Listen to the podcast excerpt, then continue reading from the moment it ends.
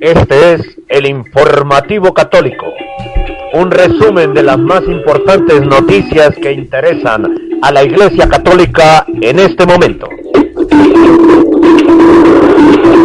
Presenta desde Bogotá, Colombia, Henry Gómez Casas.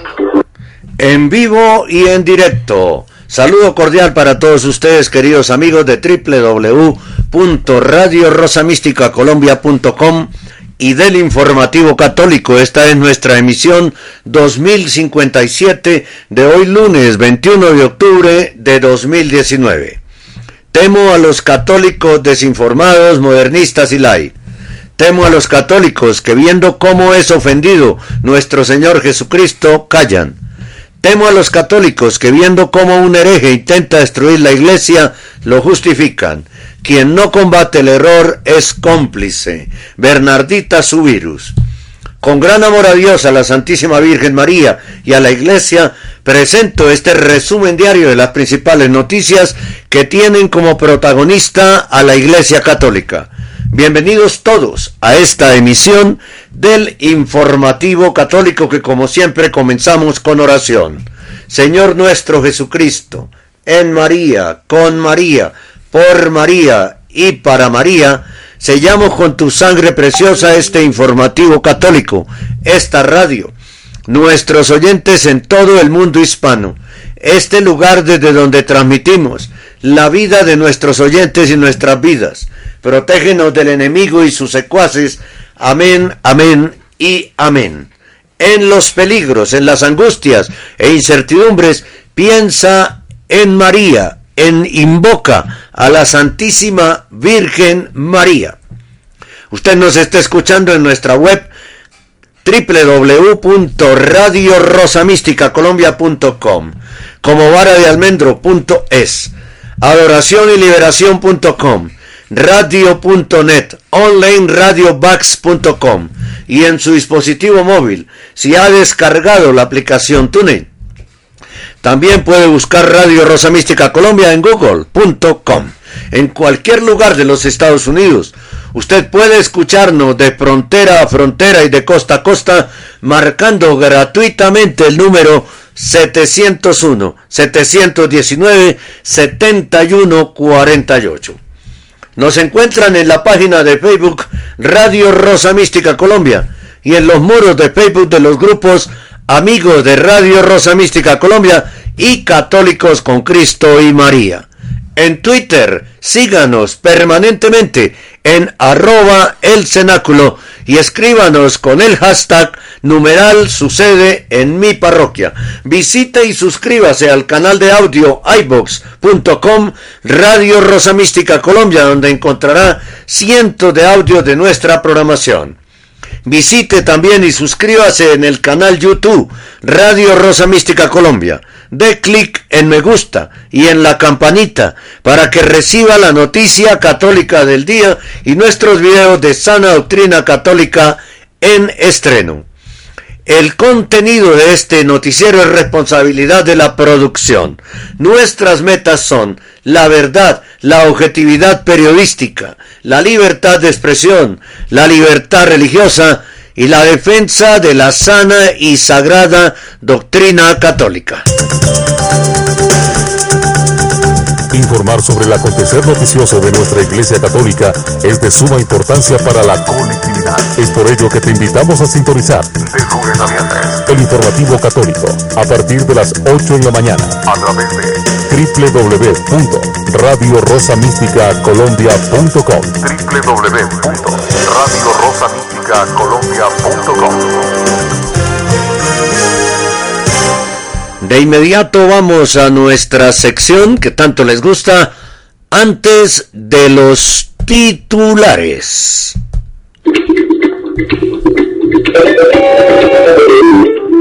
Este es el informativo católico.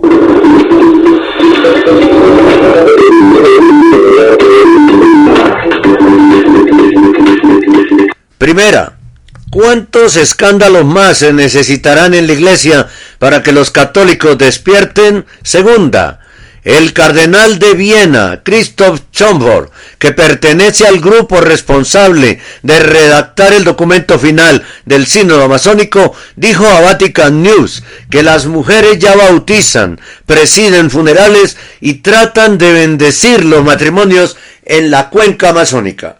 Agregó que su propia arquidiócesis permite que las mujeres presidan los funerales y son bien aceptadas, entre comillas. Actualmente hay alrededor de 30 mujeres dedicadas a esta actividad en Viena.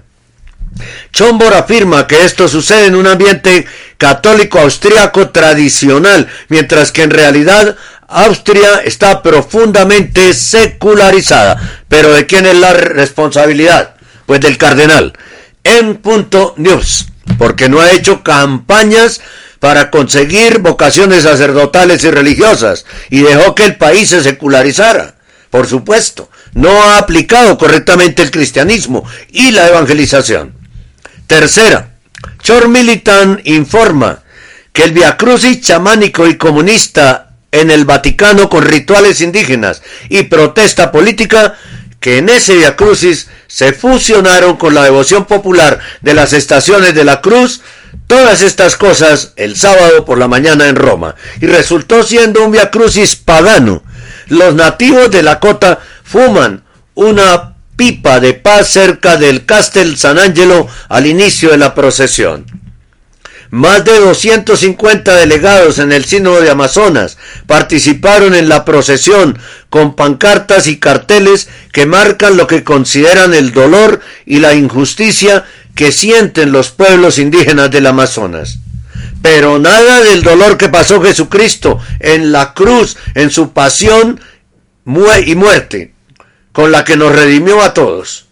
Obispos, sacerdotes, líderes indígenas y laicos católicos, entre comillas católicos, comenzaron una peregrinación por Roma para mostrar su apoyo al sínodo amazónico, comenzando al pie del castigo del castillo de San Ángelo y avanzando hacia la plaza de San Pedro, cantando himnos y deteniéndose para cada una de las 14 estaciones del Via Crucis. Los participantes en coloridas túnicas nativas, tocados con plumas e incluso fumando una pipa de paz, oraron a través de notas de dolor y esperanza, con cada estación representando una región del Amazonas. Un Via Crucis ciento por ciento profanado por su politización e ideologización. La peregrinación comenzó con un nativo americano de la tribu Lakota, ahumando a la congregación con un cuenco de salvia ardiente, una práctica originalmente pagana adoptada e inculturada en la liturgia, entre comillas, católica. No había incienso católico bendecido por un sacerdote. La inculturación se permitió oficialmente en 1999 en la diócesis de Rapid City, en Dakota del Sur, a través de la Fuerza de Tarea de Inculturación de Lakota. Otro nativo de Lakota usó una pluma de águila para avivar el humo mientras que los espectadores, incluidos obispos, sacerdotes y monjas, recibieron el humo, agitándolo con las manos hacia la cara. Ver, bueno, hacia la cara, qué cosa tan impresionante. Recibieron el humo, es decir, era un ritual, agitándolo con las manos y después pasándose las manos por la cara. Un humo conjurado de hechicería, de chamanismo y de brujería y lo hicieron obispos, sacerdotes y religiosas. Un miembro de la tribu Lakota le dijo a Chor Militan que el ritual asilya de ahumar con salvia es una práctica común en las misas católicas entre los nativos americanos, aunque hay un número que desaprueba la práctica. Dijo que representa vibraciones positivas y es un rito de purificación. Si hablamos católicamente, el único rito de purificación que existe es para el alma y se llama confesionario, confesión.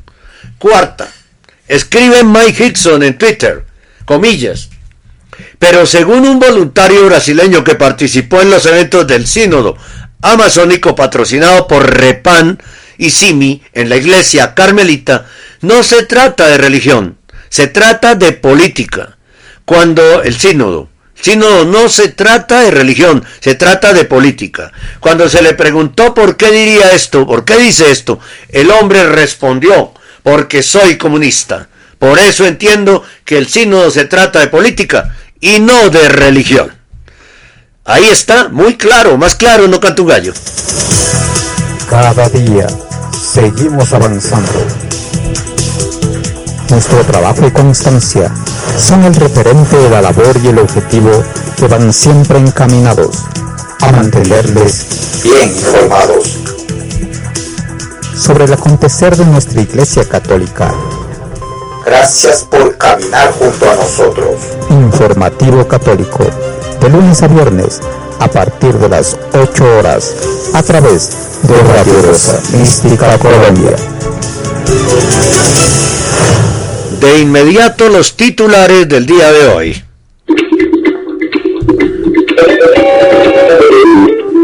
Este es el informativo católico.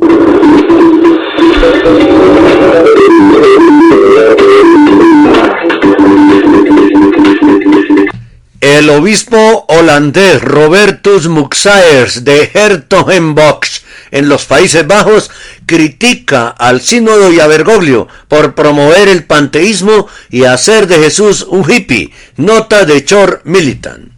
El Vaticano minimiza ingreso de fondos de la Fundación For Pro Aborto a medida que aumentan las tensiones en el sínodo amazónico. Diane Montaña de IC News informa desde el Vaticano. Arquidiócesis de Cali bendice al candidato de las drogas y la ideología de género. Publica el portal Razón Más Fe.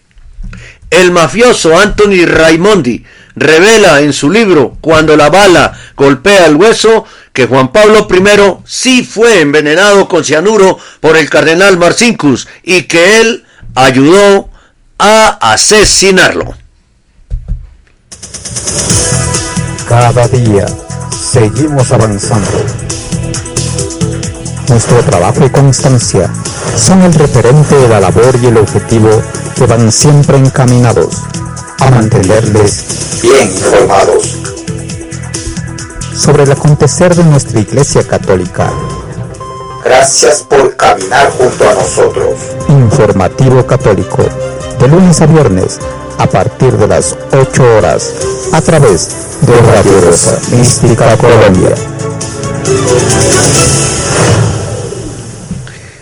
Muy bien, nos preparamos para los para el desarrollo de los titulares. Usted está en sintonía de Radio Rosa Mística Colombia. El amor de María directo a tu corazón. Radio Rosa Mística.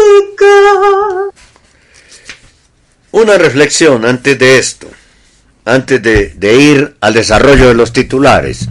A ti, Espíritu Santo, de verdad, consagro mi mente, mi fantasía, mi memoria. Ilumíname, haz que conozca a Jesucristo nuestro Maestro y comprenda su Evangelio y la doctrina sana de la Santa Iglesia. Aumenta en mí el don de sabiduría, de ciencia, de inteligencia y de consejo. Beato Santiago Alberone. Bien, vamos entonces al desarrollo de los titulares. Este es el informativo católico.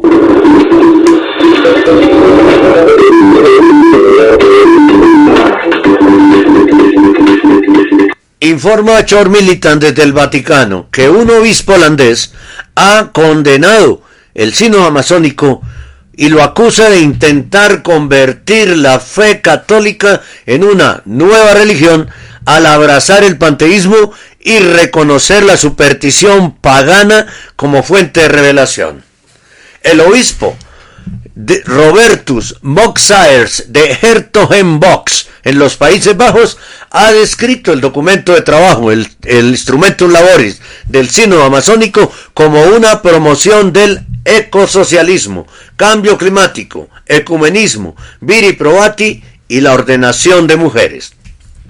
Hay una sola mención de Jesús en el documento Instrumentum Laboris. Escribió en una publicación del jueves en su blog, pero no como Hijo de Dios y Salvador, sino como Jesús el filósofo, revolucionario, terrorista y hippie.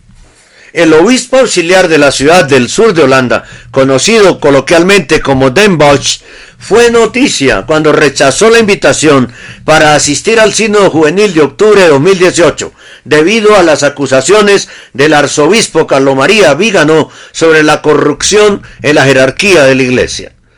Al negar la revelación divina y reconocer la superstición pagana como una fuente de revelación, el obispo afirma que el sínodo está traicionando la obra única de salvación de Cristo y diciendo que hay formas alternativas que conducen a la salvación. Esto convierte a Jesús en uno de los muchos y elimina a la iglesia de su identidad como siempre se ha entendido, aclaró el obispo. De hecho, no hay una palabra sobre la obra de la redención de Jesús o sobre el arrepentimiento. La santidad se malinterpreta y abrazar los árboles se considera una superior forma de espiritualidad, escribe Mock El obispo, cuya intervención evitó que los medios holandeses explotaran el caso de una pareja de lesbianas que buscaba el bautismo de su hijo, advirtió a Bergoglio por su inacción y falta de transparencia en los casos de abuso sexual. Y ahora está criticando a Bergoglio por invitar solo al obispo progresista y a los cardenales progresistas al sínodo. El sínodo de lo, amazónico no tiene lugar curiosamente en la región del Amazonas, sino en Roma. También es notable que innumerables obispos y cardenales, todos de la misma línea, de la misma firma que Bergoglio, son los invitados desde fuera del Amazonas. El obispo Moxaers también criticó a Bergoglio por ser selectivo e incluso exclusivo al decidir sus socios de diálogo. Bergoglio recientemente señaló que quería iniciar un debate con todos, excepto si tu nombre es Burke o Miller o Brand Miller o Snyder, en fin. Los llamados cardenales de la dubia todavía están esperando respuestas a unas preguntas simples. Moxaer cuestiona los prejuicios de los medios de comunicación. Pregunta por qué la prensa dominante no puede tolerar ninguna crítica a Bergoglio cuando los mismos medios criticaban habitualmente al Papa Juan Pablo II y al Papa Benedicto XVI. ¿Por qué alguien que critica a Bergoglio es calificado inmediatamente de conspirar para acabar con él? Pregunta Moxaer y agrega que también lamenta las palabras de Bergoglio en el vuelo de regreso de África, cuando di afirmó que no teme a un cisma. Temo un cisma, dice Muxair. Eso es realmente lo peor que le puede pasar a la iglesia en la actualidad o en cualquier momento de la historia. Finalmente, el obispo desacredita el manto de falsa compasión usado para cubrir el pecado y pregunta ¿Con qué frecuencia escucho que todo es cuestión de misericordia? No les creo. Es una misericordia falsa. Moxaer explica cómo los progresistas en la iglesia quieren liberalizar el celibato, no para santificar el sacerdocio, sino para dejar de lado una regla que requiere santidad. Según él, quieren aprobar la homosexualidad porque quieren decir que el pecado ya no es pecado. También quieren permitir el sexo fuera del matrimonio, porque no quieren reconocer el matrimonio entre un hombre y una mujer como el único pacto matrimonial reconocido por Dios. Y concluyó diciéndole a Bergoglio, sea honesto y pare ya las agendas ocultas. El obispo Muxaer enfrentó el cisma en su propia diócesis, cuando una parroquia dominada por progresistas se rebeló contra la enseñanza católica tradicional y se separó de la diócesis realizando servicios en un centro comunitario cerca de la iglesia. La respuesta del portavoz diocesano al cisma fue no comprometerse. Todos son libres de profesar su fe, dijo. Bien, continuamos con más noticias aquí en el informativo católico. Radio Rosa Mística Colombia.com, seis años al servicio de la sana evangelización católica. Radio Rosa Mística Colombia, el amor de María, directo a tu corazón. Este es el informativo católico, el resumen diario de los sucesos de la Iglesia, una producción de Radio Rosa Mística Colombia cuando hay armonía en la familia, hay orden en la sociedad.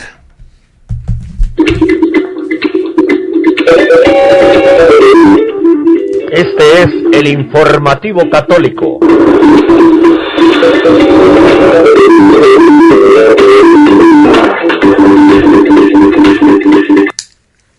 Esta noticia también está fechada en Roma por Leipzig News dice que los representantes del sínodo amazónico trataron de minimizar las preocupaciones sobre la Fundación For Pro Aborto que proporciona subvenciones multimillonarias a grupos claves del sínodo, mientras que el ICIM News se enteró de que las noticias sobre el financiamiento han causado serias tensiones, se levantan serias tensiones dentro de los asistentes al sínodo.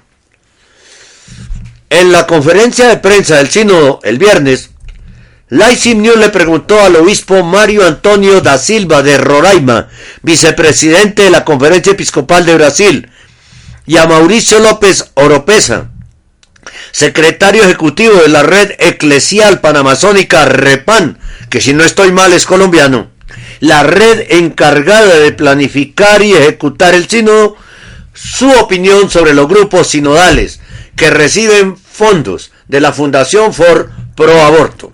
La pregunta fue un seguimiento del informe del National Catholic Register del 17 de octubre de que un consejero misionero para los pueblos indígenas, un consejo misionero para los pueblos indígenas, Simi, que cofundó REPAM y tiene estrechos vínculos con la Conferencia Episcopal de Brasil, recibió 2 millones de dólares en subvenciones del estadounidense Fundación de Extrema Izquierda Ford. Una mirada al sitio web de la fundación también revela que Cecil Richard, expresidenta de Planned Parenthood Federation of America, la multinacional más grande del mundo del aborto, ha estado en su junta de fideicomisarios desde 2010. El obispo da Silva dijo a los periodistas que como católicos defienden la vida desde la concepción hasta la muerte natural, por lo que estamos en contra del aborto. Dijo que la iglesia en Brasil, por lo tanto, por supuesto está preocupada por la forma en que se utilizan las inversiones que llegan a varias entidades, pero dijo que los fondos recibidos por CIMI y REPAN para la Amazonía se utilizan para promover la vida y promover la vida de mujeres, niños, mujeres embarazadas, familias y ancianos. El vicepresidente de la Conferencia de Obispos de Brasil dijo que no estaba al tanto de las donaciones hechas por varias fundaciones, como la Fundación Ford, pero dijo que organizaciones como CIMI promueven la vida. ¿Cómo así? Si es el, el, director de esto no está a tanto de las donaciones que les hacen. El National Catholic Register informó que desde 2006 hasta 2018, el Consejo Indígena de Roraima, una rama local del CIMI que cubre la región del Obispo de Silva, recibió 1.164.906 dólares de la Fundación Ford. ¿Y el obispo no lo sabe? El señor obispo, vicepresidente de la Conferencia de Obispos Brasileños, no lo sabe. El obispo da Silva no lo sabía. No creo. López a su vez dijo que REPAM es una red, no una institución, y en consecuencia no tiene sus propios recursos. La declaración parece contradecir la del presidente del CIMI, el arzobispo Roque Palocci, quien dijo a los periodistas el jueves que los recursos de REPAN pertenecen a REPAN y que los recursos de CIMI pertenecen a CIMI. Ninguno de los registros y gastos financieros de CIMI o REPAN son accesibles al público. López sugirió que los periodistas escriban una carta al cardenal Claudio Jumes, el presidente de REPAN y relator general del Sínodo, para obtener más información sobre si reciben dichos fondos. Agregó que este es un sínodo pro vida y que el proceso de conversión sinodal nos empuja a mirar la vida que está en juego, que está en peligro y a reconocer que todo lo que nos rodea es vida. Si eso fuera cierto, no estarían buscando que la iglesia tuviera rostro amazónico, porque en el rostro amazónico hay sacrificio de niños a sus dioses paganos. Curiosamente, tanto el obispo da Silva como el señor López llevan el anillo negro simbólico de ciertos hilos de la teología de la liberación que se presentó a Bergoglio durante la ceremonia del 4 de octubre, ceremonia pagana, en los jardines del Vaticano, como está en tantísimas fotos publicadas en todas las redes sociales y en muchas páginas de internet. Visiblemente irritado Paolo Ruffini, prefecto de comunicaciones del Vaticano, intervino y dijo que aunque no está familiarizado con el proceso de financiación de la Fundación Ford, como cristiano y como católico creo que es bueno que el dinero llegue a un buen fin. Ruffini replicó, te preguntaría, ¿Crees que fue mejor para la Fundación Ford usar este dinero para otros fines, posiblemente no cristianos? Y es que le parece al, señor Ruffini, Paolo Ruffini, que el sínodo es muy cristiano y muy católico. Al comentar en la conferencia de prensa del viernes, un observador cercano al sínodo dijo, en otras palabras, no importa de dónde provenga el dinero, lo que importa es cómo lo usamos. Podemos tomar hasta dinero de la mafia. No todo está bien en la sala del sínodo. Pero mientras los representantes del sínodo presentaron un frente un tanto tranquilo en la sala de prensa el viernes, las fuentes del sínodo al interior le dijeron a Leipzig News que no todo está bien en el sínodo. Leipzig News se enteró que las noticias sobre la financiación de la Fundación Ford causaron tensión entre un grupo clave de participantes del sino de alto rango el jueves, lo que obligó a las discusiones privadas a llegar hasta altas horas de la noche. Varios cardenales,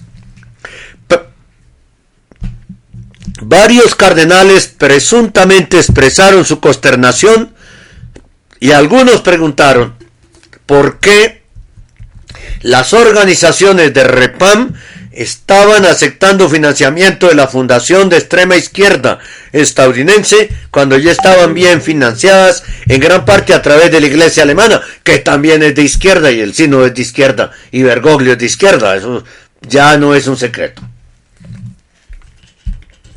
Supuestamente también se plantearon objeciones de que REPAM estaba llevando el sino demasiado lejos y estaba yendo más allá de la dirección indicada por la encíclica de 2015 del, de Bergoglio Laudato Si. No, Bergoglio está feliz con lo que se está haciendo en el sínodo. No se pierde sesión del sínodo. Está de acuerdo con todo. No han ido demasiado lejos. Antes él quiere que vayan más lejos. Las noticias sobre la Fundación Ford provocaron una fuerte denuncia en Twitter de un obispo estadounidense el obispo Joseph Strickland de Tyler, Texas, quien lo calificó de desagradable y pidió a los católicos que se unieran a él para denunciarlo. Como obispo católico, denuncio esta desagradable cooperación con el mal e insto a todos los católicos creyentes a unirse a mí. Estamos moralmente obligados a hablar por los niños no nacidos sin voz, escribió. Bien, Así es que está la iglesia al día de hoy. Regresamos después de la pausa central del informativo católico para más noticias de la iglesia en el día de hoy. Estamos hablando a través de www.radiorosamísticacolombia.com www.radiorosamísticacolombia.com Radio Rosa Mística de Colombia el amor de María, directo a tu corazón.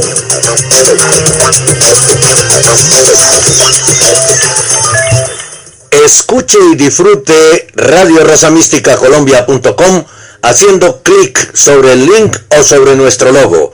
De inmediato se abrirá la web y escuchará la radio en vivo y en directo. Si es en un celular o dispositivo móvil, descargue la aplicación TuneIn y busque Radio Rosa Mística Colombia. Haga clic sobre el logo de la radio y disfrute nuestra programación de sana doctrina católica. Colombia, Alaska, Estados Unidos, México, Brasil, Paraguay, Argentina, España, Francia, Alemania, Italia, Reino Unido son los países donde más se escucha Radio Rosa Mística Colombia. El amor de María, directo a tu corazón. Radio Rosa Mística Colombia. El amor de María, directo a tu corazón. Muy bien, quiero recordarles el número de nuestra cuenta de ahorros Bancolombia para que ustedes hagan sus donaciones para toda para financiar todas las labores que desarrolla esta radio. Esta radio que es remanente y fiel, Radio Rosa Mística Colombia. También tenemos tres artículos que vendemos aquí en la radio, también para ayudarnos en la financiación de nuestras actividades.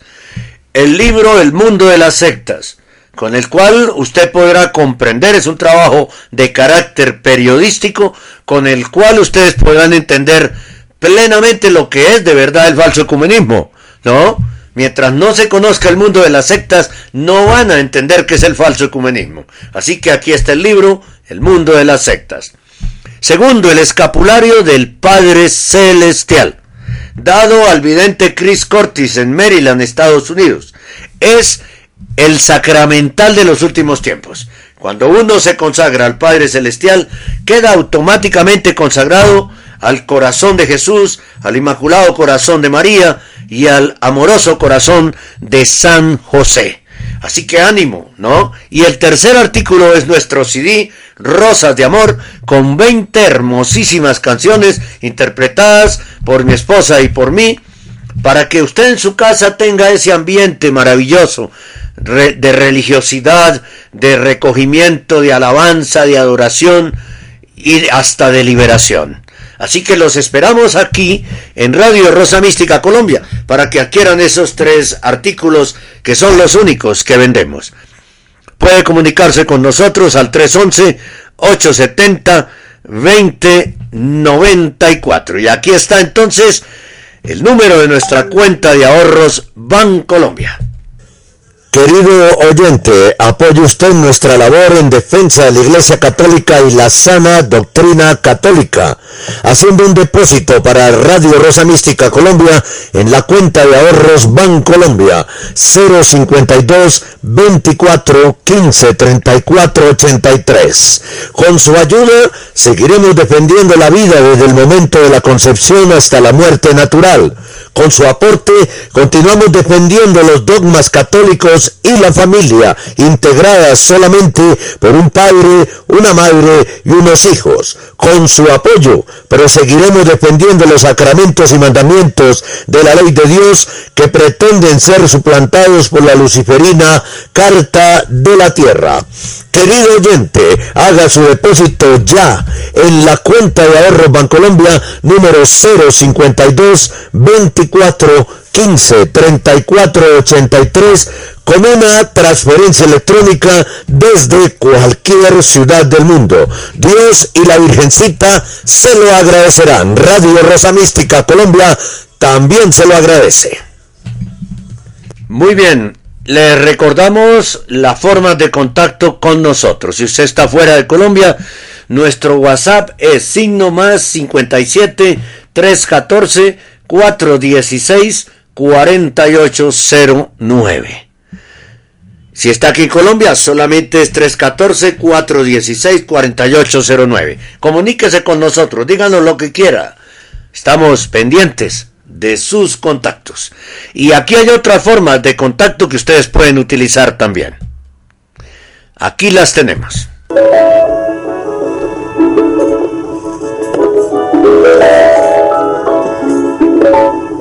Usted está escuchando Radio Rosa Mística Colombia.com desde Bogotá en vivo y en directo. Si quiere comunicarse con nosotros, escriba a nuestro correo rosomístico.yahoo.com o búsquenos y hable con nosotros por Skype. Henry Gómez Casas. Síganos en nuestro Facebook personal Henry Gómez Casas o en nuestro Twitter arroba el cenáculo. Gracias y continúe escuchando Radio Rosa Mística Colombia.com para todos ustedes.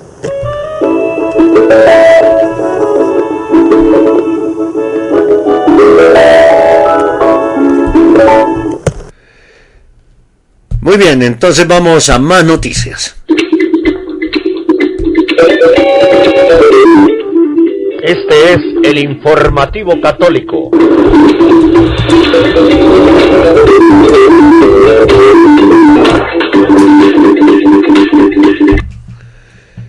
Bien, el próximo domingo aquí en Colombia habrá elecciones regionales.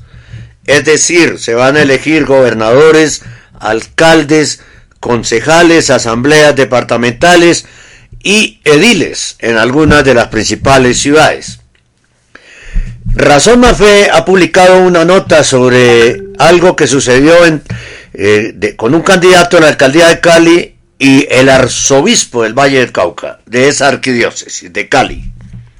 Pero queremos llamar la atención, aprovechar para llamar la atención sobre la cuestión política en Bogotá. Hay cuatro candidatos a la alcaldía de Bogotá. Tres son de izquierda, incluido Galán, y además abortistas. Por eso la invitación es a votar por Miguel Uribe. Recordemos que es la única manera de frenar la llegada del comunismo a la alcaldía de Bogotá de nuevo. Porque es que si el comunismo llega a la alcaldía de Bogotá una vez más, primero nos vamos a quedar sin metro. Segundo, sería para apalancar a Petro a la presidencia de la República y sabemos que Petro es peor que Maduro. Entonces, por favor, hermanos colombianos que viven en Bogotá, no podemos apoyar ninguna otra opción diferente a Miguel Uribe Turbay para la alcaldía de Bogotá y al Centro Democrático para el Consejo de Bogotá. Si somos católicos no podemos votar por ninguno de los otros tres, porque están todos unidos en algo que se llama comunismo, socialismo, liberalismo, que en últimas es todo lo mismo. Si usted estudia eso, se podrá dar cuenta que las tres cosas son iguales y que siempre han ido juntas. Siempre han ido juntas las tres cosas. Comunismo, socialismo y liberalismo.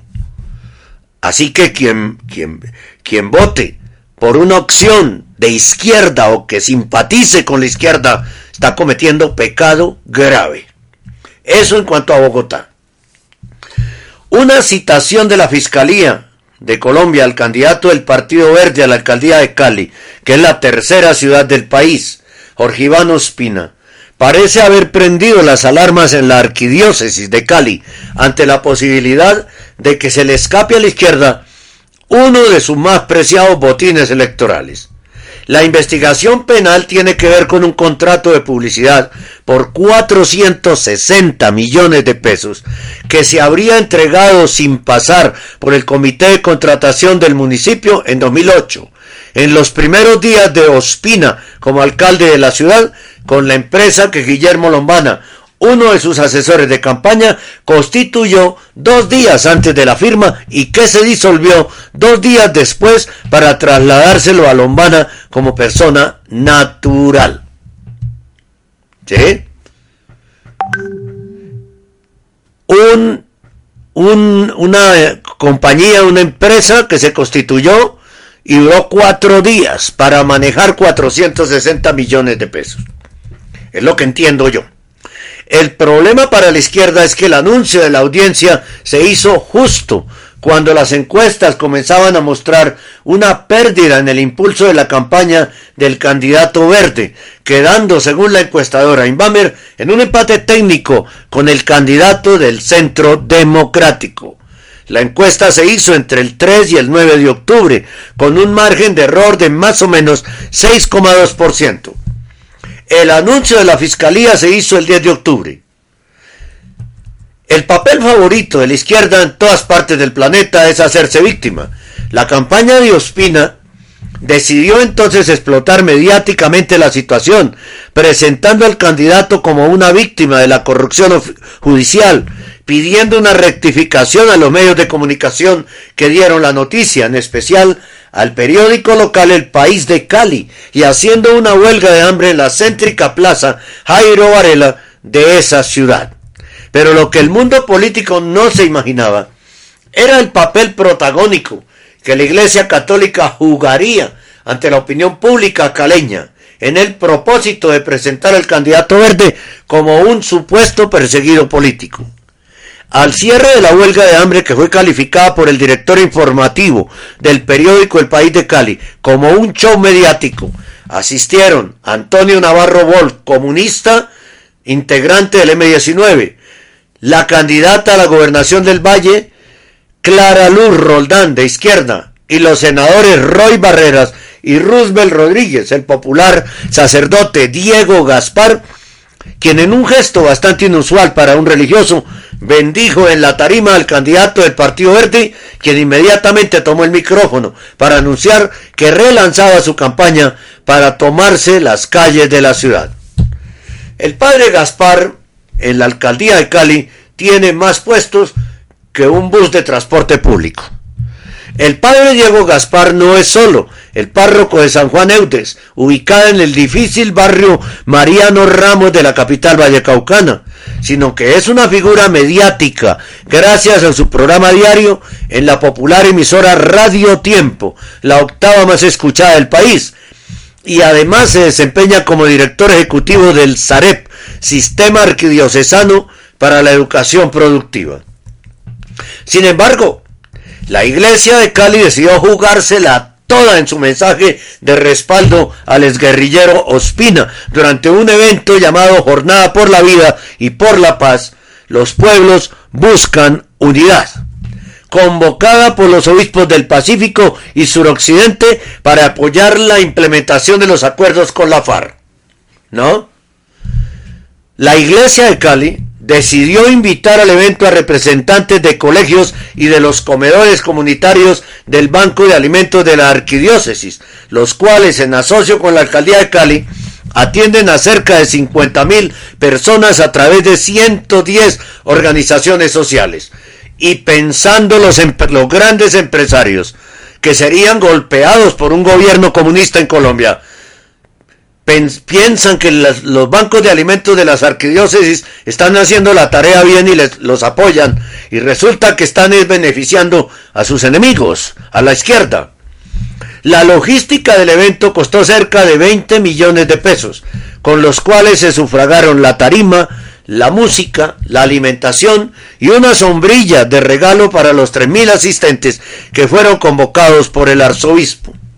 Una vez en la tarima y frente a un auditorio compuesto por los destinatarios de los beneficiarios de los programas sociales de la arquidiócesis, el arzobispo Monsalve se pronunció en línea con los dos ejes de la estrategia mediática de Ospina en su manejo de la investigación que afronta por corrupción, atacando sin mencionarlo al diario El País de Cali por supuesta manipulación y calumnias y presentando la investigación de la Fiscalía como una estrategia criminal para desconocer la voluntad popular que se expresa en las encuestas. O sea, intervención en política del arzobispo, directa. Monsalve y Ospina no solo coinciden en su abierta militancia política con ideas de izquierda, como su apoyo irrestricto a los acuerdos con la FARC, a quienes el arzobispo invitó a los jefes de la FARC en Colombia a que en un retiro les hablaran a todos los sacerdotes de su arquidiócesis, lo que le molestó a muchos. ¿Sí? Sino también están, tienen apoyo irrestricto en temas polémicos como la ideología de género y la legalización del consumo de drogas. Primera, cuota gay en el gobierno de Duque sería para Mina Ambiente, que es activista LGBTI. Ah, no, eso es otra noticia ahí relacionada. Sigo con la información. Mientras Ospina fue uno de los primeros alcaldes en hacer una política pública en favor del colectivo LGBTI, Monsalve fue uno de los pocos jerarcas de la iglesia que criticó las marchas de padres de familia contra las cartillas corruptoras de la exministra de Educación Gina Parodi, a las cuales calificó de estar salpicadas las marchas de intolerancia. O sea, los padres de familia quieren lo mejor para sus hijos y el señor arzobispo de parte de los que los quieren corromper. En el tema del cultivo de droga, político y obispo, también se dan la mano pues Ospina ha sido una de las voces más contundentes en exigir la legalización de los cultivos de marihuana, al tiempo que Monsalve lideró un grupo de obispos que se opuso vehementemente a la fumigación con glifosato. Finalmente, Ospina y Monsalve también están del mismo lado en cuanto a la liberalización del consumo de drogas, pues mientras el candidato ofrece crear centros en los cuales se les ofrezca todo tipo de drogas a los adictos, compradas con dinero público, el obispo calificó de autoritarismos o moralismos excesivos que llevan a cohibir las libertades, la idea de prohibir el consumo de drogas en sitios públicos. Un concepto, un concepto, autoritarismo o moralismos excesivos que llegan a cohibir las libertades, un concepto 100% masónico. Eso no tiene ninguna duda.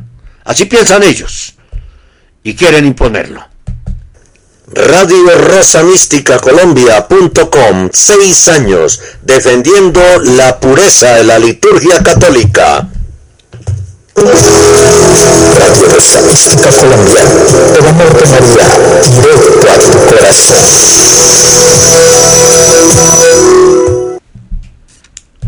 Este es el informativo católico.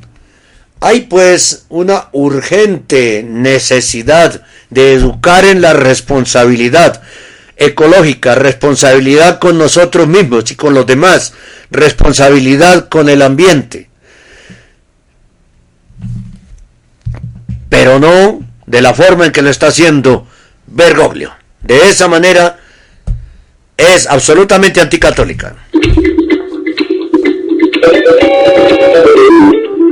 Este es el informativo católico.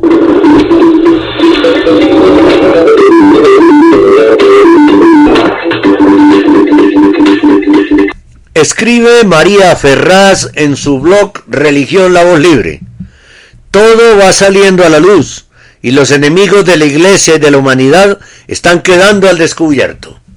Esta noticia, la siguiente, prueba que las apariciones a Verónica Luken en Nueva York son verdaderas, pues este asesinato fue revelado por la Virgen, así como que existen dobles de papas para sacar adelante agendas anticatólicas.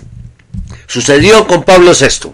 Además de explicar la trama de la élite oculta que actúa en el mundo y de la masonería eclesiástica. Se refiere a una información María Ferraz del Daily Mail del Reino Unido, que dice, el mafioso afirma que ayudó al veneno, con el veneno al, para el Papa Juan Pablo I, con cianuro, y amenazó con matar al Papa Juan Pablo II porque ambos intentaron exponer una estafa de fraude bursátil de mil millones de dólares que involucraba a cardenales y mafiosos en la ciudad del Vaticano.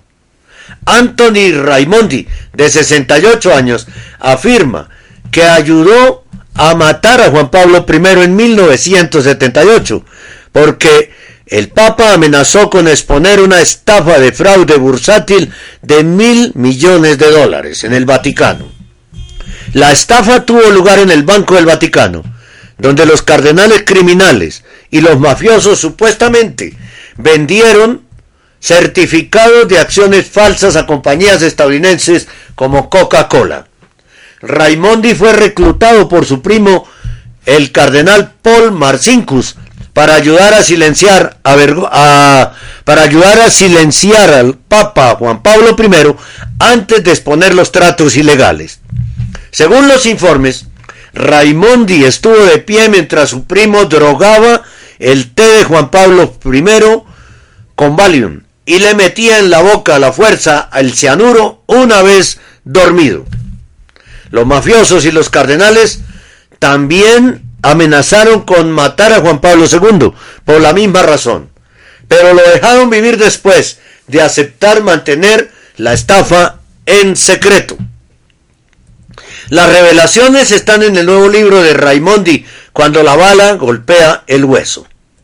Un mafioso de la familia de la mafia de Colombo afirma que ayudó a envenenar al Papa Juan Pablo I con cianuro 33 días después de, de su pontificado para evitar que expusiera una estafa de fraude bursátil de mil millones de dólares. Raimondi era un miembro fiel de la familia Colombo, una de las cinco famosas familias de la mafia italiana en la ciudad de Nueva York. La familia Colombo se ocupó de una serie de empresas delictivas que incluyeron el crimen organizado, el asesinato por contrato, el tráfico de armas y el uso de préstamos. La escena comienza en 1978 cuando Raimondi, el sobrino del infame padrino Charles Lucky Luciano, el padrino, fue reclutado por su primo Paul Marcinkus, quien dirigía el Banco del Vaticano en la Ciudad del Vaticano. El Banco Vaticano, conocido formalmente en la actualidad como el Instituto de Obras de Religión, IOR, es uno de los establecimientos financieros más secretos del mundo.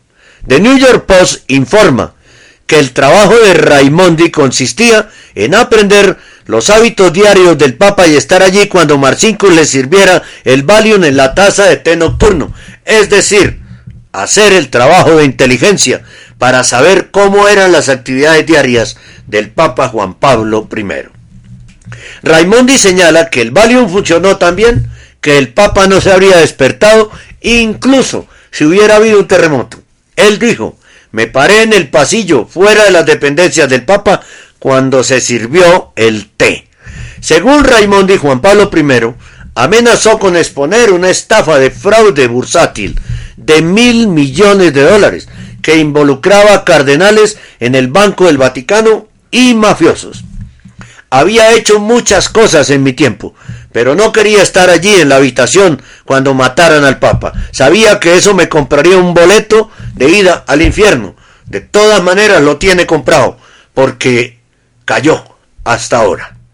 Mientras tanto, Marcinkus preparó una dosis de cianuro para el Papa.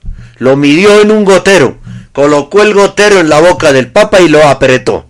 Cuando terminó, cerró la puerta detrás de él y se alejó, dijo Raimondi.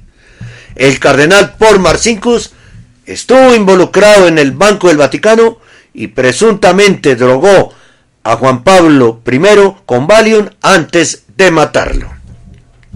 La Santísima Virgen en su advocación de Nuestra Señora de las Rosas en Nueva York a Verónica Luquen le mostró una visión en el infierno.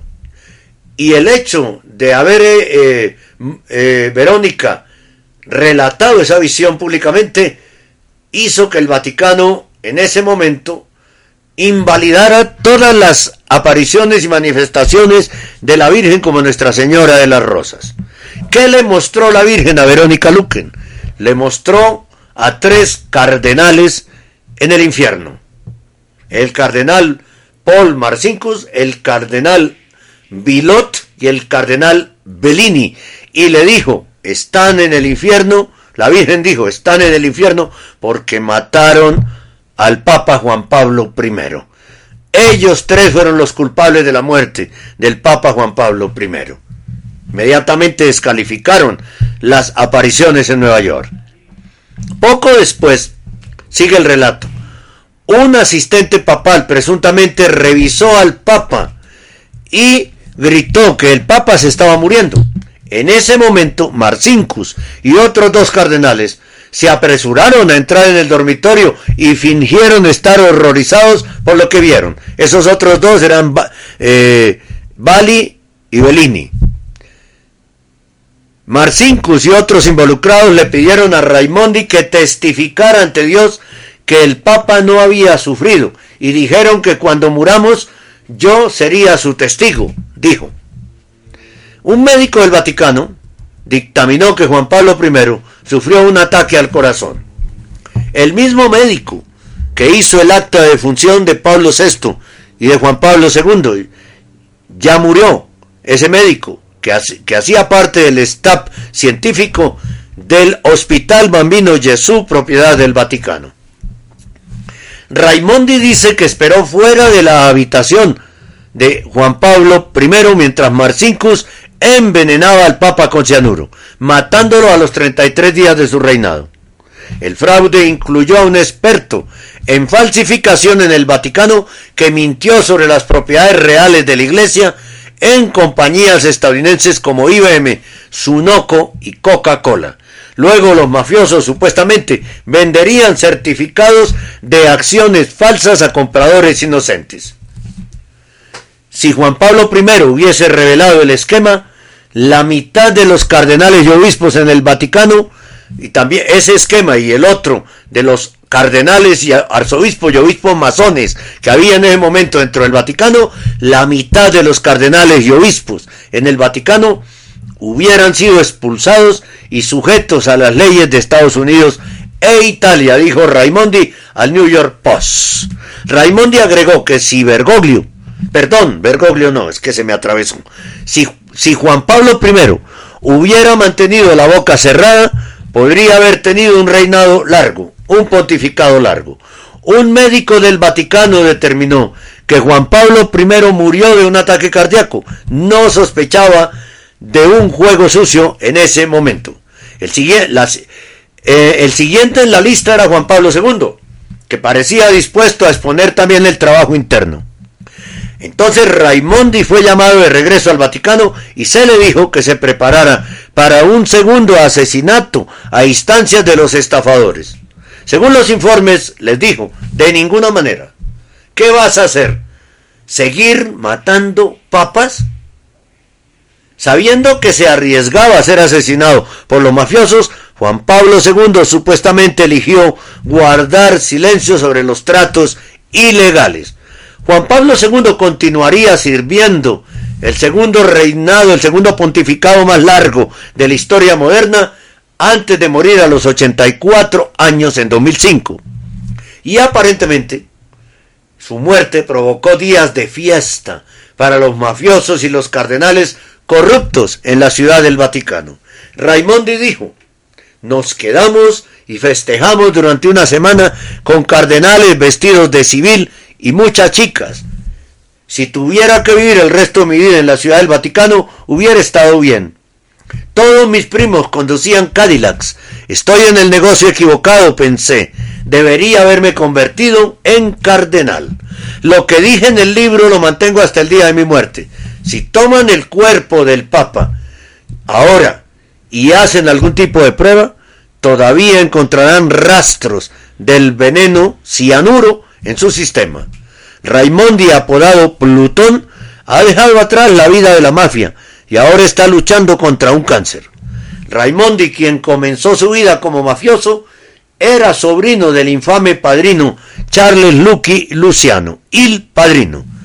Él incursionó en la vida del crimen después de que se libró de la vida en prisión por un asesinato que cometió cuando era adolescente en Brooklyn y se unió al ejército americano.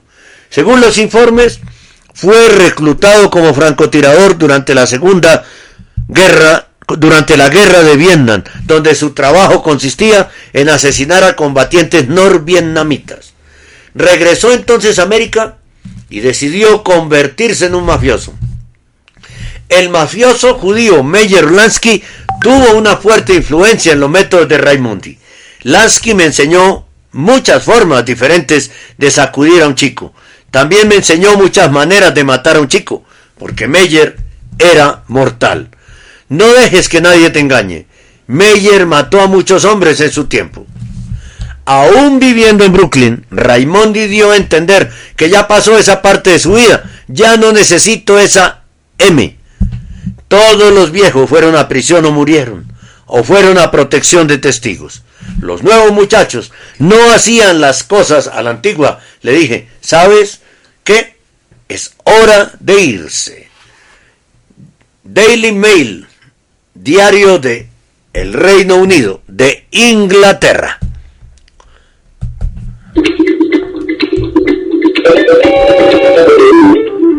Este es el informativo católico.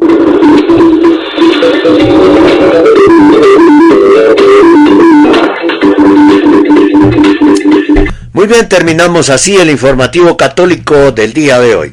Les pido, les ruego el favor que oren por la radio y que oren por mí y por todas nuestras actividades.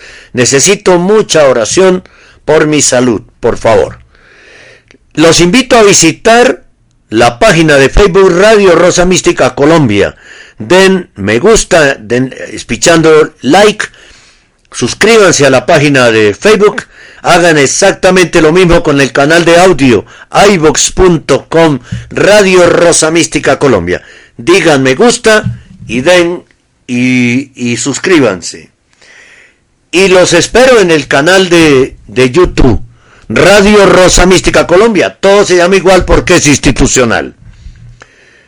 Suscríbanse, den clic en me gusta y en la campanita para que cada día en la mañana y en la tarde reciba de primera mano los videos que producimos para todos ustedes con la noticia del día y la reflexión de la tarde-noche. Y continúen aquí con Radio Rosa Mística Colombia.com. El amor de María directo a tu corazón, seis años, con sana doctrina católica.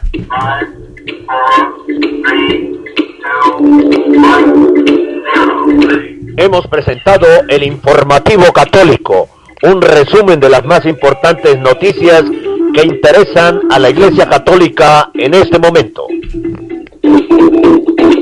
Presenta desde Bogotá, Colombia, Henry Gómez Casas.